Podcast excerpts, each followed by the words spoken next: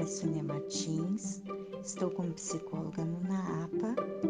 Hoje, dia 22 de 5 de 2021, estou gravando esse podcast para o percurso formativo na APA. Meu tema: vulnerabilidade e educação. Estarei falando um pouquinho sobre práticas inclusivas. Conhecer o contexto social dos estudantes, mas não transformar em fator determinante para situações de aprendizagem, pois todos são capazes de aprender. Criar rotinas claras e que respeitem as características da turma. Investir em atividades desenvolvidas em grupos colaborativos heterogêneos estabelecer objetivos possíveis a serem alcançados e pautados em avaliações diagnósticas e na observação contínua. Usar a avaliação como estratégia de acompanhamento e planejamento das ações pedagógicas. Auxiliar o estudante na organização de uma rotina de estudos checar se todos na sala compreenderam a explicação, criar um ambiente favorável para que o estudante se sinta à vontade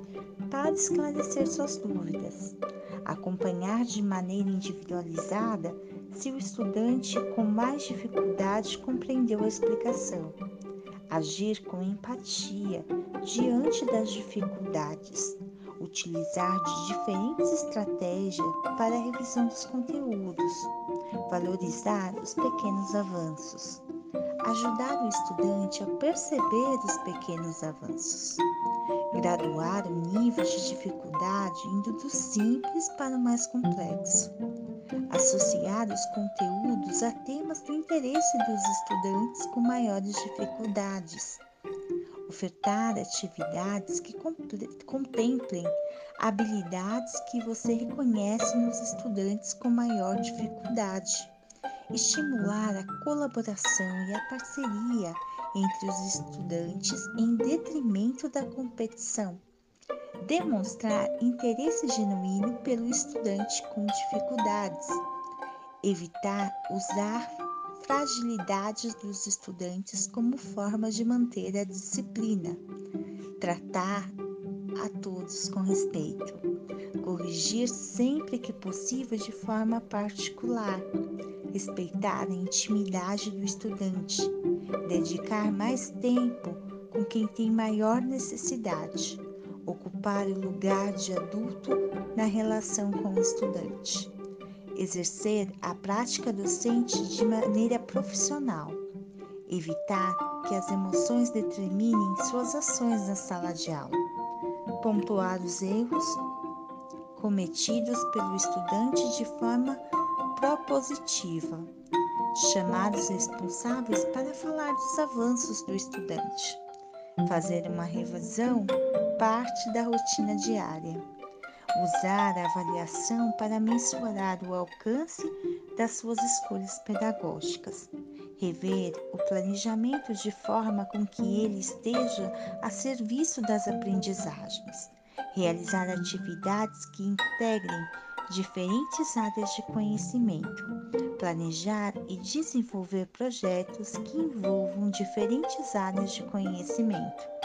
discutir com os demais professores estratégias que ampliem, ampliem a possibilidade de aprendizagem da turma,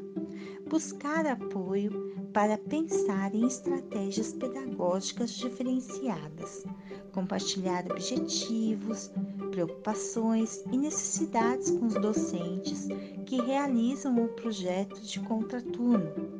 discutir objetivos e ações a serem desenvolvidas com estudantes e seus responsáveis, compartilhar questões que extrapolem as possibilidades da escola com a rede de proteção do território. Apoiar os colegas desistentes em trabalhar com os estudantes com dificuldades.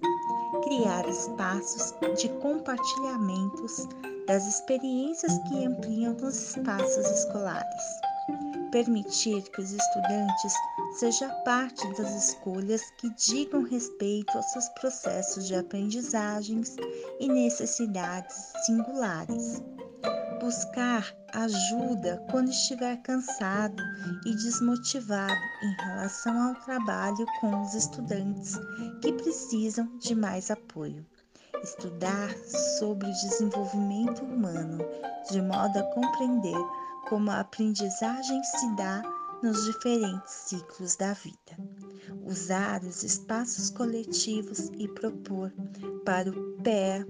temas que contemplem os desafios da escola